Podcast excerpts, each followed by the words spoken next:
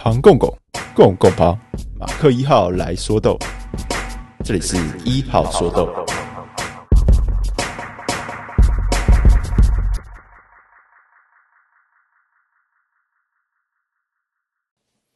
大家午安，欢迎回到一号说豆，这是一个为各位剖析每月精品分享包选品秘辛的语音节目，不会太长，十五分钟以内刚好配上你一杯咖啡的时间。那我是马克一号。也是马克不是咖啡店的烘豆师，刚刚好也是这一期精品分享包的创作了。那我们这一集就要来跟大家一起聊聊二二零八期的分享包。这一期分享包非常的特别哦，对我们的品牌，我想对各位订阅户，就长久以来支持我们订阅户也是。分享包的概念从五年前开始，我们就在尝试。那其实。有很多的东西是很很概念性，它执行上是非常的困难的，就是包含我们一直在讲的，或者是想要测试的，就是数位媒体的部分，包含你现在正在听的这个节目。那从五年前开始一直到现在，我们中间已经经过了几次的改版了。如果是跟我们比较久的会员，应该都有碰到。如果真的要算的话，这一次的改版就是第三次，所以我们就把它叫做分享包三点零。那这一次的难度是历来改版最高的，我们觉得这应该就是最后一次了。我们要把所有我们对于精品分享服务的想法全部一次放进去，让大家可以体验到，可以让大家对于精品分享这个概念能真正的就是更贴近这种就是精品分享的生活。那不知道你们喜不喜欢？我想应该有很多订阅会员是收到这一期分享包之后才，诶，怎么变这样子？莫名其妙。因为我们在这一次改版之前，并没有真的对我们这一次要改版的内容做很多的宣传。我们的想法是说，我们要先把我们所有的精力都先放在分享包的改版上面。那当它整个内容都完整了之后，我们才会加大我们这个宣传的力度。啊，不知道这一次大家拿到之后开箱，然后包含里面全新的设计的出版品。还有我们从几个月前就开始测试，然后慢慢推出的一些数位的尝试，就包含各位现在正在听的这个节目，不晓得你们的感觉是怎么样？那有哪些部分是不足的，或者是哪些部分你们觉得是不错的方向，可以继续优化努力的，也都欢迎大家可以到我们所有可以联络到我们的地方哦，告诉我们的小编啊，我们会继续努力，让就是精品分享包可以更完整。好，那接下来我们就直接进入主题喽。进入主题就是讲我们这一次二二零八期一号说豆，那我们听下去。二二零八期精品分享包，我们的主题呢来到了我们的伊索比亚。那为什么我们这一次会选择伊索比亚呢？其实是非常直觉的哦，因为二零八期就如我们刚刚所说的是一个全新的开始嘛，那我们就会想要回到起点。当然就会回到咖啡的起点，咖啡的原生地伊索比亚来做一次探索。而且这一次呢，因为改版的关系，我们有了三支三支选品的机会哦。其实这是非常兴奋的。不晓得你们就打开的时候看到哦，多了一种的那种感觉怎么样？可是对我们在呃选豆上的工作来说，多了一只会让我们多了非常非常高的自由度啊，这个可以施展手脚的空间。因为过去哦，我们我们在测试每个国家的豆子的时候，当然不可能刚刚好每次我们测试都是两支最棒的哦，两支拿出来就是当做我们精品分享包的内容了，一定都会有很多就是及格的很棒的豆子都放在那边等着挑选。那我们最后到底要放什么进去我们的分享包里，就是很为难的事情。那当我们诶这次的我们我们的选品变成了三支的时候，我就可以多做非常多的安排，非常多的尝试。我的主题可以去做很多不同的变换，甚至未来我们当我们的这个产国绕地球几圈之后，我们也可以开始去做呃跨产国之间的品种的比对啊，或者是呃处理法的比对啊，或者是甚至我们可以去做它那种生产管理的比对，它的干燥法的比对，这些都是就是有更多可以玩的东西。所以多出这支豆子。我想第一个受益的绝对就是各位订阅户啊，然后再来就是我们的工作，然后还有一个很重要的重点就是商业模式的问题。我现在讲的这个就是很背后很深层的，你们平常不会知道的事情的。那所谓的商业模式的问题呢，其实要讲的东西是为什么我们马克不是咖啡店会以这样精品分享包的模式来经营，而不是像是大部分的咖啡店一样去贩售咖啡豆。这东西讲起来其实是嗯很现实的。因为当你的量体是很小的时候，你没办法去拿到特别的东西。它有两个限制，第一个限制是你在采购上你会没有话语权，别人有什么你就只能采购什么。第二个限制是你会有一个很现实的市场的考量，你的量体小的时候，你就必须去靠向主流市场，也就是大部分消费者他们听过是什么，他们觉得什么好喝，他们觉得哪个国家的豆子好，哪个产区的豆子好，现在呃流行的是什么，那必然你的豆单上面就是往这些去去靠拢。当然，你还是可以去。也有一支两支的豆子是比较符合你自己期待的，但是为了你整间店整个品牌的生存，你必须要去做这种呃妥协吧。但我们一开始去推出这种精品分享包模式的时候，就是我们不希望妥协，我们就是想要把哦我们喜欢的嗯很特殊的，诶台湾市场比较少人去呃尝试到的豆子，我们就是要把它拿出来。我们用精品分享包这种订阅的方式，我们就可以做到这件事嘛。因为大家都是长期订阅的，那我们也。在这个过程中，让大家知道说，哦，其实，诶，好喝的咖啡豆，它不是真的就是只有那几个产区。好喝的咖啡豆，很多地方都有，只是你在你的日常生活中有没有机会去碰到它们而已。所以这次我们多了这第三种选品，诶，我觉得真的是非常棒的。我们这微量包装的概念，然后再加上三种选品，等于说是我这个量不会去占据你一整个月的这个喝咖啡的量。你整个月每天都喝一杯的话，你会喝三十杯。最理想的情况，你有没有办法喝到三十种？不太可能啦。那大部分的人，我们在一开始有做过问卷，大部分的人每个月能喝到咖啡，自己充足的情况下的话，大概就是一种多，不会到两种，平均起来。那透过精品分享包的方式，现在哦，我们全新的三点零的方式，我们呃标准版九杯份，九杯的量你可以喝到三种。那剩下的呢？剩下这个月剩下的日子没有咖啡喝，你还是可以去诶试试看外面的店，其他的红豆丝他们的选豆。那是不是你一个月可能喝到四种，你可以喝到五种的豆子？那这才是真的精品咖啡的概念，就是我们着重是体验，不同的味道，它所带给你的体验，它可以勾起你不同的回忆。那这才是就是我们想要透过精品咖啡去推广的事情，就是一个精品的生活吧。我们的主题是伊索比亚，那伊索比亚我们想到的东西呢，就会是它非常奔放的风味嘛。那选豆时候要怎么去选择？像这种它的风味没有一个很很明确的调性的时候，其实你豆子是很难选的哦，因为你会你没有一个标准嘛。我们会去杯测它，没错，他们会有一个标准的分数，它的风味够强，它没有瑕疵，它其实就过了这个标准了。但接下来就是风味的路线的挑选了，你要怎么去挑选？伊索比亚这里太多路线了，太多奇奇怪怪的东西了，所以在这个情况下，在选这种东西的时候，我们一开始就会去定一个定一个主题啊，我们会去找寻这个产区或这个产国，他们有没有一些。近年来比较在咖啡界里比较值得跟各位去介绍的东西哦。那讲伊索比亚的话，我想我们应该都可以去想到说，你们以前应该都会有听过说所谓的伊索比亚的古优原生种这种东西。古优原生种，那其实所谓的古优原生种呢，它的意思就是啊，我没有去验基因呐，我不知道这是什么啦。因为毕竟伊索比亚它是咖啡的原生地嘛，那很多小农他都是从以前到现在就种着他后院的这批咖啡豆。那有可能是呃跟邻居买了苗，或者是跟他们呃国家买了苗啊，就来种。他也不晓得，可能一开始他种的这些东西是有品种名的，但是他并没有去问，他没有去细究，所以久而久之，慢慢就完全就不可考了。所以就变成说，哦，以前我们喝到的伊索比亚都会说它是古优原生种，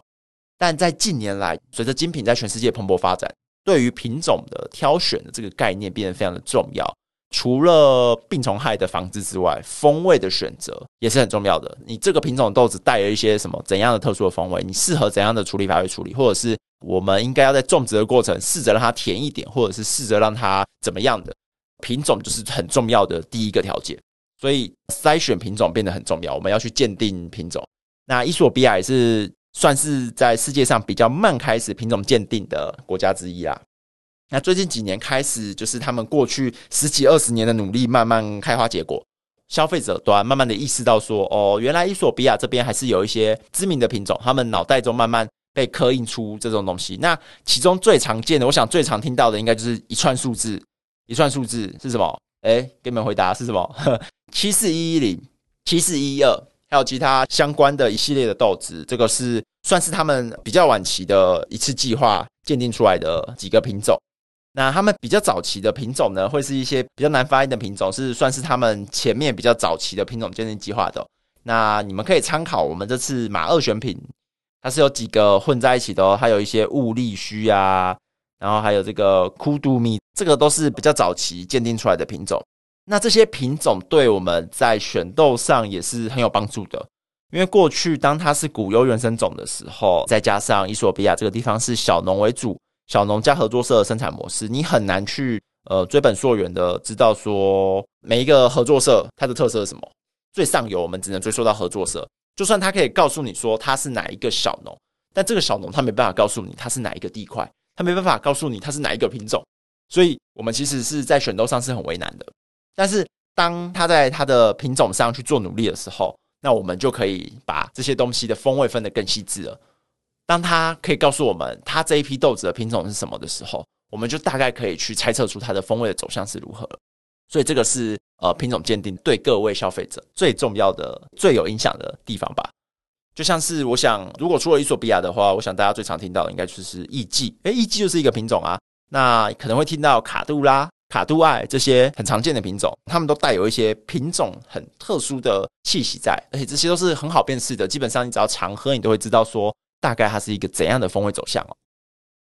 啊，前面好像有一点讲了太多东西，我们现在直接直接进入主题好不好？我们向各位来讲一下说，好，那我们知道品种啦，那最后到底是怎么样去选出这三只选品的哦？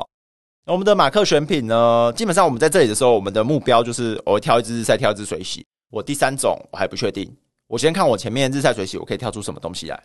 那诶，你测一测的时候就会发现说风味上都有一些局限性在，尤其是伊索比亚豆子，它会这样子，它每一个产季的那个气候的影响是很大的。当它的气候比较不利的时候，它的豆子在它的风味上就会显得比较呆板，会变得说你每一只豆子测起来的路线会很接近。像是呃去年的豆子，去年气候就有一些问题，所以今年伊索比亚的当季的豆子最主要是日晒吧。我觉得日晒风味上是比较呆板、比较一致的状况。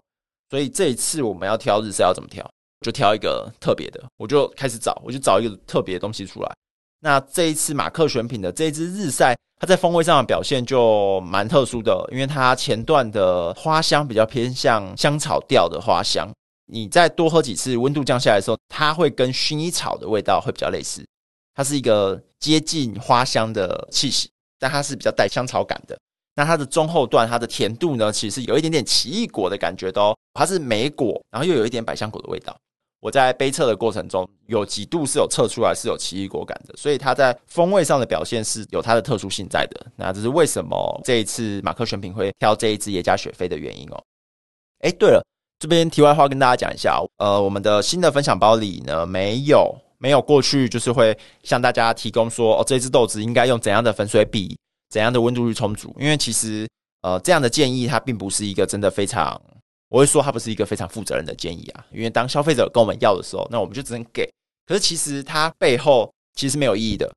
我不知道你的磨豆机是怎样的款式，你磨出来的是平的粉还是圆的粉？你用怎样的滤杯去冲煮？你冲煮的手法是怎样？我就可以跟你说，你不管给我用什么参数，我都可以冲出一样的味道，因为你可以透过手法的变更去调整你的冲煮、你的萃取的过程。所以这种建议，我们一直都觉得它其实是相对来说稍微有一点不负责任的。那从这一期开始呢，我们也做了一个改变，我们把我们对冲煮的建议呢放在我们的官网上。那你们也可以从分享包小包内包装的 QR code 上面去扫描，你就可以到达官网这个页面，那就可以看到说我们对每一支选品的冲煮的建议，然后我们也会对它的风味做一点评价。然后我们有一个最特别的地方是，我们的冲煮的建议有分两个版本，一个版本是一般版的，那我们也会对就是初学者对冲煮比较不熟悉的人，另外写了一个版本。各位如果是初学者的话，可以参考这一个就是初心者的冲煮调整建议的部分。那我想对着这个冲煮的建议去冲煮，会比我单纯给各位几个数字来会更好，你们会更快的对这个冲煮的概念可以建立的更完整。好，题外话讲完了，题外话讲了超久，好，我们现在马上进到我们的马二选品。为什么要选马二选品这一支？马二选品这一支就是强，它就是超强，它在我们测试的水洗的样品中，它就是非常强，它的风味强，几乎完全没有瑕疵，然后它有很特别的，我自己很喜欢的，它有苹果感。它有香草感，然后它的甜度很高。我想应该有一些订阅会员给我们回馈，他们最喜欢的都是马儿选品。我自己也是蛮喜欢马儿选品，因为我自己是比较喜欢水洗豆的人哦。那大家一样也是可以去看一下马儿选品的冲煮建议。那这个冲煮建议、冲煮笔记是我们第一次尝试啊。那大家使用看看这一期、下一期，大家试试看。然后如果呃可以增加什么、减少什么，也可以大家赶快给我们意见，那我们就立刻修改。这订阅制最好的方式、最好的优点就是我们可以一直的修改，我们可以快速的优化这些服务的内容，来达到各位会员的需求。这是我们的优点，所以大家要尽量的给我们意见，不要觉得说不好意思啊，对啊，我们都很感谢大家愿意给我们意见。那接下来我们进到马三选品哦，马三选品就是我们一开始说选一支日晒，选一支水洗嘛，那最后马三要选什么不知道，那所以我们就诶选出了马克，选出了马二之后呢，接下来就要找马三了。那马三到底要选哪一支？一开始我想说要不要选特别一点的，找个伊索比亚的蜜处理啊，或者是要不要拿个厌氧的豆子。然后后来又回到主题，说：“哎，可是其实我们一开始在看的，我们想要介绍的是品种这件事情。那要不要我们试着去介绍品种的特性给大家？什么意思？我们去找一样的处理法的，然后我们去找呃一样的品种的。那它不一定是一样的产区，但是我们去找到它有一个类似的调性，但是又有一些不一样，因为产地而产生的不一样的风味。我们去找到一只这样的豆子，让各位可以去做一个对比。”所以这一次我就是建议大家可以把马克选品跟马三选品拿出来一起喝喝看，那做一个对比，因为他们的品种是一样的，那他们的海拔是差不多的，他们其实咖啡的品质也是很接近的。虽然说你们看到，虽然说你们看到它的售价稍微有点差距啊，但那不是重点哦，重点是我们的马三这次这支豆子，它的除了产区之外，呃的那些品种跟处理法都跟马克一样，那它在风味上的表现呢，其实跟马克也有很接近的地方哦。它的尾段也是，呃，以马三来说，我们会说它带有可可感，但其实它的甜度也是，它的可可感就是带甜的。它跟马克的尾韵是很接近的，马克的尾韵是带太妃糖香气的。那这个是我们觉得这个七四一一零混七四一一二这个品种的组合，它会常常会出现的东西。然后它的前段呢，我们的马三呢带的是柑橘，然后带的是洋甘菊这类的风味。那其实洋甘菊它就是香草感。洋甘菊的香草感跟我们马克所带有的那个薰衣草香气也是有一点相像的，但是他们这些相像的的另外一个面，就是它又有一些其他不一样的面相组成它这整个风味，所以大家可以去比较一下马克跟马三他们的特色，还有他们风味上的差异，一起冲煮。诶，对，大家在一起冲煮不同的咖啡，然后去比较的时候，要记得要让他们。回到一样的温度再，再去比较，就是呃，先冲了这一杯放在那边凉了，那你去冲另外一杯的时候，你要等另外一杯凉了，两杯都降到室温的时候，你再来测试，再来比较，会很清楚的感受到我们刚刚在讲的，他们会有一样的地方，然后他们会有很不一样的地方。那那些一样的地方，就很有可能是来自于他们一样的品种组合所带来的风味哦。这是我觉得分享包一个很好玩的的方法。好。我们快速的讲完了，没有很快速，稍微讲有点久。快速的讲完了，我们分享包里的这常规的三支豆子，那最后就是选配我们奢侈选品。这次奢侈选品选的很奢侈，超奢侈。这次奢侈选品是鼎鼎大名的翡翠庄园的艺妓，而且是绿标艺妓哦。绿标艺妓的售价都是半磅都是两千多以上的，真的是非常的昂贵啊。不过没关系哦，因为搭配这次的主题嘛，既然我们咖啡回到了我们咖啡的原生地。那我们奢侈选品也回到这个奢侈的原生地，有没有？我们奢侈选品里最常见的品种一定就是艺妓，大家都感觉得出来。那艺妓是从哪里来的？艺妓当然也是从伊索比亚来的啦，但它成名的地方是我们的巴拿马，而且就是我们这次选的，就是我们的鼎鼎大名的翡翠庄园，而且而且还是一样的地块哦。有没有看到我们这一次呃奢侈选品是有地块的？它是哈拉密欧地块。哈拉密欧地块就是翡翠庄园最一开始一鸣惊人，他用艺妓种轰动整个世界的生产的地块，它最初的那个地块。那这一批艺妓呢，是这批绿标是水洗的，它的风味不用说，就是非常强，就是超强、超典型的巴拿马水洗艺妓的香气。那大家就是可以体验一下这种感觉啦。当然，呃，我知道很多人会说，就是其实这些高价的咖啡豆，它并没有就是跟它的售价成正比。以我们的马克选品来说。奢侈选品是它的四倍五倍价，那它风味有它四倍五倍强吗？肯定没有的。可是它有它的特殊性，它有它的风味的强度。哎，讲特殊性的话，我就可以讲一下一机种为什么会这么贵的原因哦。一机种这么贵，它当然有一部分是来自于炒作，它的名气很大，那要喝它的人就多，当然它的价格就会往上升。那其实另外一个很重要的重点是来自于它品种的特性哦。一机种本身是一个比较高大的品种，然后它除了高大之外呢，它的那个节与节之间的长度很长，那再造成它什么采收上很困难，管理上也很困难。那还有一个，它结果量非常的少。所以这会怎样？这是无形之中增加他们成本嘛。然后艺伎本身它也是会有病虫害的。还有一个很重要的重点是来自于就是艺伎爆红的小故事啊。这边跟大家讲一个小故事。我们的艺伎种呢，当然它是从伊索比亚来的。它最初是被呃我们的生产者从伊索比亚带出来。诶，现在的伊索比亚是有管制品种，你不能随便带出来，是会被抓回去的。过去还没有管制品种的年代，有人带了呃一批豆子出来，那其中就包含了艺伎种，他就在巴拿马尝试种植。那一开始种的时候就觉得说，呃，这东西风味普普，然后又呃长得很高，很难采收，产量又很少，所以就放在那边不理它了。后来我们翡翠庄园的这个庄主，他就发现他在他的庄园里的一个小小的高地上，就发现有一排他不晓得是什么的咖啡树，长得非常特别，像是电线杆一样。那因为他没见过嘛，他就试试看，采收了一批试试看它的风味，就没想到一测风味超强不得了啊！为什么会这样子？因为一开始艺伎在测试的时候，它是种在比较中低海拔的地方。那那一批被翡翠庄园庄园主看到的艺伎呢，它是因为它长得高高的，像是电线杆一样，很适合拿来当防风林。他把它种在比较高海拔的地方，就当做防风林。为什么？这样就会变得比较好喝。这就是艺伎它本身的品种的特性啊，它需要在一个温度更低、温差更大的地方，它才会有办法去展现出它所带有着很强的风味。所以这就是问题啦，就是为什么它这么贵了？因为你要种的越高海拔，你的生长速度就越缓慢，你所需要付出的生产的成本就会越高。那你的产量又很低的情况下，那全世界又都想要，所以当然它价格就会一直上去，一直上去，就会变成哎，现在就有这样的价差。不过平常一定不可能就是每天都喝一季啊，那试试奢侈选品，选配一个奢侈选品，就每个月都有一些比较特殊的豆子，比较少见的豆子可以尝试。我觉得这个选配真的很不错的。以我自己来说。当然，分享包内容很有趣，可是我觉得奢侈选配是一定要选的。你至少要选个一支，至少要选个一支哦，不然你哪有机会就说，哎，你用七十块，你用一杯手摇饮的价钱，可以去喝到这些这么少见的豆子，竞标豆啊，然后一些很少见产区的豆子，它就是一个体验。好了，讲那么多，讲完了，我录了超久的。大家知道我们在剪我们 podcast 的人是谁吗？不是我，是马克二号，希望他不要那个。好，我们就在这里赶快结束。那最后，最后跟大家宣传一下，我们这一次分享包三点零改版有一个很重要的东西都没有列出来的，是我们本岛的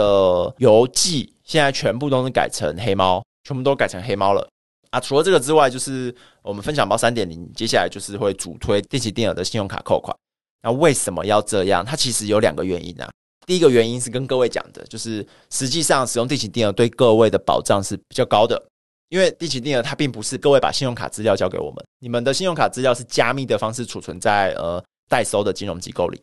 所以它并不会有什么盗刷的问题。如果是盗刷的话，那肯定是在绑定的过程中就已经外泄，不是放在金融机构里的资料外泄。而且就是呃，当各位如果不需要我们精品分享的服务的时候，你们随时都可以直接解除，也不会有任何退款的问题。你们解除了，就直接我们就从金融机构这边解除你们的授权，就不会再继续扣款了。所以也不会有解除订阅要退费的这个问题存在，它相对来说是一个更好的方式。那第二个就是我刚刚说有两个原因嘛，那第二个原因呢，就是比较背后的原因。比较背后的原因是因为我们一开始大家知道，我们一开始我们都是一年期订阅嘛。那虽然已经已经解除订阅了，就不会听得好，但是就我讲给各位听呐，就是其实各位在解除订阅的时候，我们通常都是直接说好，也不会有什么刁难，这就是我们的政策啦。虽然说一开始。我们是有在诶、我们官网上说是会着收一些解除订阅费用，但我们到了后期，基本上我们都没有再收解除订阅的费用，因为我觉得大家会解除订阅，就是可能我们做的不够好，或者是这个服务不符合你们的需求，那真的是没有必要去再多收什么费用。然后，因为我们是一次收十二期的费用嘛，好，那个时候可能是金融监管单位对这些金流公司，就是我们合作这些第三方金流公司的管制变得稍微比较严格一点。然后第三方金流机构他们就来盯我们，他们说：“诶，你们不可以预收，你们这样预收的话，算是呃是预售商品。那预售商品就必须要做什么信托，一百五十万的信托。就哇，我的营业额有没有一百五十万我都不知道，我要做一百五十万的信托，我要怎么做？而且实际上其实是没办法，在实务上就是银行机构他们不会接受，就是比较小的资本额的小公司跟他们说要做信托，就算我这边真的有资金可以去做信托。所以，那我想再加上刚刚说的，其实定期定额才是我们要我们要让这个分享包可以推广给大众，让更多人知道这个服务的话，定期定额才会是一个更好的方式，它其实是一个更有保障的方式。所以我们接下来分享包三点零就是要主推信用卡绑定的定期定额，那也希望大家可以支持啦。我们大家订阅好友都跟我们蛮长一段时间了，最近很多订阅好友都私讯在询问说，哎呀，怎么没有付款方式什么的。啊这个部分我们都还在努力。官网目前，如果你的订阅已经到期，然后你要新订阅分享包三点零的话，都可以直接进到官网。这个部分我们已经好了。然后关于分享包三点零的介绍页面，已经快好了，快要上线。上线之后，我们就会开始做对宣传做比较多努力。那希望可以增加更多的订阅会员给我们。那当订阅会员的人数到一定的量的时候呢，我们就可以开始启动我们下一个阶段的事情。下一个阶段是什么呢？嗯，先不告诉你们，好不好？我我再讲就要被马克号杀掉了。今天二二零八七一号说都就到这里，谢谢大家，我们九月再见，拜拜。以上节目由马克不是咖啡店自制赞助播出。你可以在 Spotify、Apple Podcasts、KBox、s o u n 等等 App 上找到马克不是咖啡店的最新节目。马上订阅或是关注，让你的每一杯精品都有咖啡师透过声音随时在旁。如果没有使用以上 App 的习惯，没有关系，追踪马克不是咖啡店的 LINE 就可以获得最新的商家资讯通知啊。